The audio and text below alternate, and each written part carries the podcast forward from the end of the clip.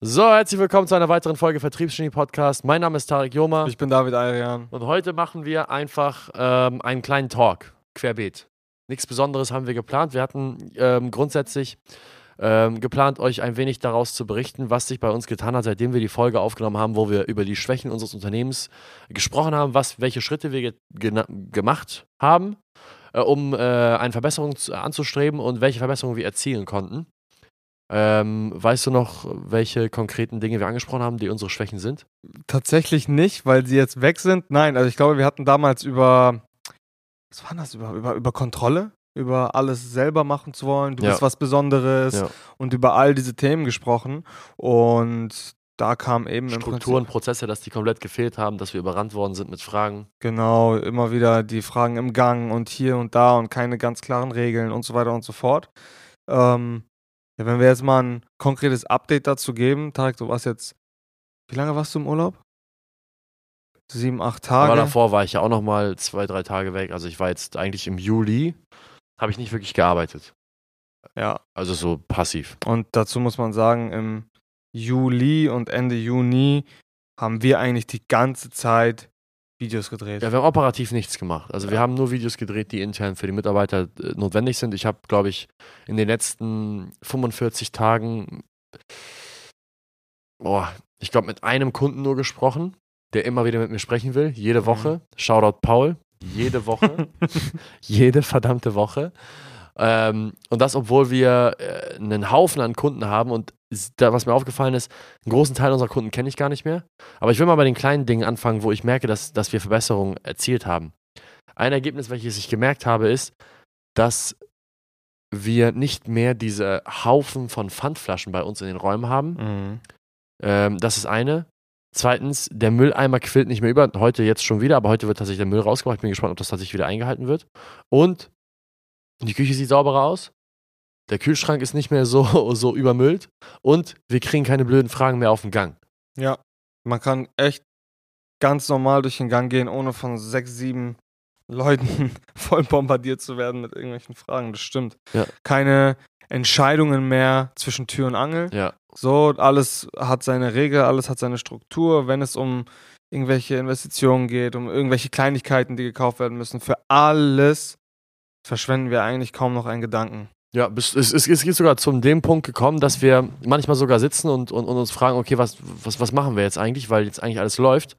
Ähm, dann tritt natürlich die Paranoia ein und man stellt sich die Frage, okay, äh, läuft es gerade, Kann das überhaupt kann sein? das überhaupt sein, dass es so gut läuft? Ich, ich warte auf das nächste Armageddon. Ja. Äh, noch ist es nicht gekommen, ich bin gespannt, was die nächsten Wochen passiert, aber für die Leute, die nicht wissen, worüber wir gerade sprechen und, und was reden wir eigentlich mit sauberem, sauberem, äh, sauberer Küche und so weiter. Früher war das große Problem bei uns, dass wir intern ähm, äh, keine wirklichen Strukturen hatten, außer für den Vertrieb und die Kundenbetreuung. Das heißt, alles andere Dinge, wie zum Beispiel, wann dürfen neue Handtücher bestellt werden, wann dürfen Papiertücher bestellt werden, für wie viel darf ich neue Getränke bestellen, ähm, wer bringt den Müll raus, wer bringt die Pfandflaschen weg. Das waren alles Dinge, die immer zwischen Tür und Angel geklärt worden sind, genauso wie 85 verschiedene andere Entscheidungen, die wir auch zwischen Tür und Angel geklärt haben. Während wir vielleicht mal das, die Einzelräume verlassen haben, um auf Toilette zu gehen, wurden wir dann äh, inzwischen von 10, 15 Mitarbeitern einfach gefragt, äh, wurden irgendwelche Fragen gestellt zum Thema Marketing, zum Thema Vertrieb, zum Thema allgemein. Urlaubsanträge wurden äh, ausgefüllt, während ich gerade am Pinkeln war. Äh, all solche Dinge und diese ganzen Dinge haben sich jetzt obsolet gemacht, weil wir klare Regeln gemacht haben. Wir haben einen internen Mitarbeiterkurs gedreht, davon auch schon eine Menge, äh, sag ich mal, umgesetzt. Und der wird tatsächlich auch heute schon wieder schon veröffentlicht, dieser Mitarbeiterkurs, wo eigentlich alles erklärt wird, bis aufs kleinste Detail. Sogar, wann ich eine Toilettenpapierrolle ersetze. Dafür gibt es bei uns auch eine Regel, sodass nie wieder man, auf dem, man nie wieder auf dem Klo sitzen muss ohne Toilettenpapier. Und das hat eben dazu geführt, dass wir als Geschäftsführer einen freien Kopf bekommen haben. Also ich weiß nicht, wie du dich fühlst, aber ich zum Beispiel, ich habe so viel Kapazität in meinem Gehirn jetzt frei, dass es mir teilweise schon Angst macht, dass Ja. ich nicht mehr meinen Kopf vollgedröhnt bekomme mit Müll. Aber das führt auch dazu, dass ich viel produktiver an den Dingen arbeiten kann, die bei uns noch nicht so stark sind. Und ich mich jetzt auf Projekte fokussieren kann, die, ähm, für die ich vorher gar keinen Kopf hatte, die zwar immer gedrückt haben im Hinterkopf, ja, das muss gemacht werden, ja, ihr müsst mit YouTube anfangen, ja, wir müssen mit Werbung anfangen und so weiter, aber für die ich einfach keine Kraft hatte, weil ich das erst irgendwann um 24 Uhr mich damit beschäftigen konnte, wenn ich komplett fertig auf meiner Terrasse ankam. Ja, definitiv. Also das teile ich auch. Ganz ehrlich, also ich bin so ein Typ, ich, ich hasse das eigentlich nichts zu machen, aber manchmal wie du schon sagst, habe ich mich echt die letzten paar Tage und Wochen saß ich da im Büro und habe gelesen teilweise, weil ich zähle Lesen auch immer als, als Weiterbildungsmöglichkeit und das zähle ich auch irgendwie zur Arbeit und häufig hilft das auch mal ganz gut. Hm, habe mich echt gefragt, ja, was, was muss ich jetzt tun? So, und dann denkt man halt eben als äh, im Prinzip als eingeschworenes Vertriebsunternehmen, ja, okay, irgendwie muss ich jetzt irgendeinen Abschluss machen, aber dann schaut man sich halt die, die, die Liste an und sieht, und, und man sieht am Ende des Tages, dass die ganzen Strukturen, die ganzen Wochen, Monate und auch fast schon Jahre, die man investiert hat in die Leute, das alles aktuell mit so einer großen Verantwortung äh, übernommen haben und so meistern. Das, also für mich war das echt krass zu sehen, wie einige Leute, die da, wo ich mich noch ans Bewerbungsgespräch erinnern kann, mittlerweile Wochen haben, wo die einen Abschluss nach dem anderen machen, ohne, ohne dass ich irgendwie da mitsitzen muss, zuhören muss, ihm irgendwelche Wörter ins Ohr flüstern muss, schreiben muss, was auch immer, sondern in eigener Verantwortung komplett, ohne sonst irgendwas. Und das war für mich echt krass zu sehen die letzten Wochen. Ja, definitiv. Es bietet einem auch die Möglichkeit, sich als Geschäftsführer einfach mal ähm, neuen Aufgaben zu widmen und vielleicht mal außerhalb seiner äh, primären Stärken zu arbeiten, um halt eben neue Stärken zu entwickeln für sein Unternehmen. Weil egal, was man macht, als Geschäftsführer muss man nur mal ein Allrounder sein. Man muss definitiv auf seine Stärken setzen können, aber man braucht trotzdem diese Fähigkeit, ein Allrounder zu sein und in jedem Bereich irgendwie was tun zu können.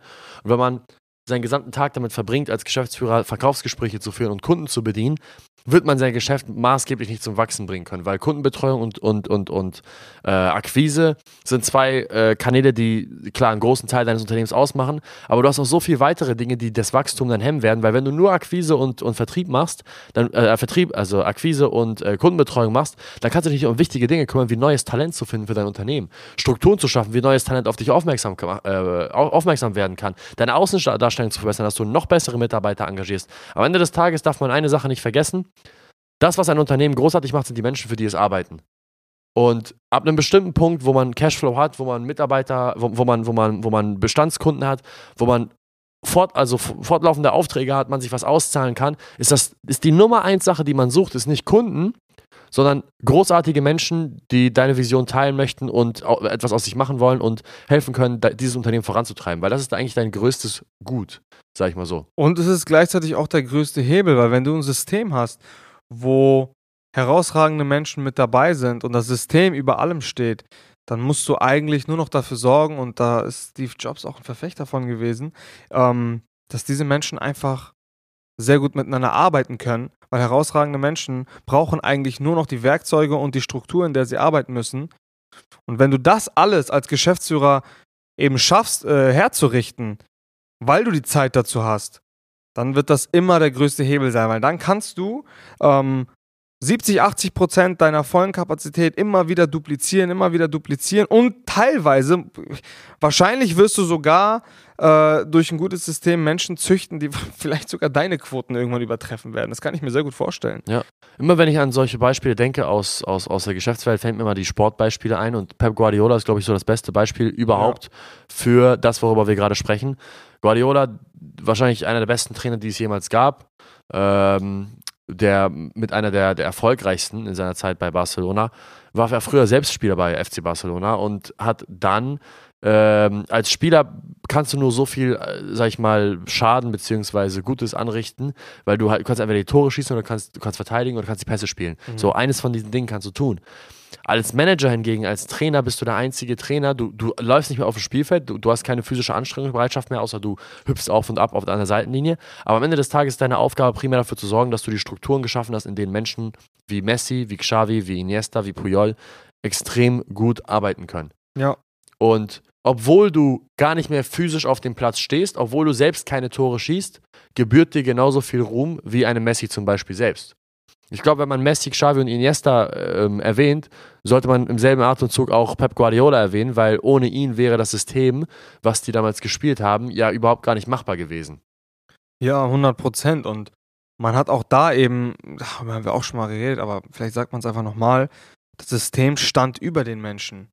Muss man ganz ehrlich sagen. Alle Menschen, es wurden nicht, und das, das machen zum Beispiel viele, viele, ähm, wo ich das so mitkriege, häufig ziemlich falsch, sage ich jetzt mal ganz direkt, weil sie versuchen, das System an die Menschen anzupassen, obwohl, das, obwohl es schon Menschen gibt, die in diesem System drin sind. Das funktioniert halt nicht. Und Guardiola hat war auch relativ radikal. Der hat ja einen Spieler nach dem anderen aussortiert, der nicht in sein System gepasst hat. Ja. Das heißt, er hat das System priorisiert im Vergleich zu den Menschen, die dort drin waren. Und die Menschen, die sich dort anpassen konnten an das System, ähm, ja, sind auch langfristig dort geblieben und Ja. haben sehr, sehr erfolgreich zusammengespielt. Ja, definitiv. Und ich glaube, es ist auch ein riesen Ego-Problem, was äh, wir hatten ja tatsächlich die, die, ähm, ich weiß nicht, wie es bei dir war, aber bei mir war es tatsächlich so, dass ich ein großes Ego-Problem hatte damit, am Anfang das Gefühl zu haben, dass ich eigentlich nutzlos bin.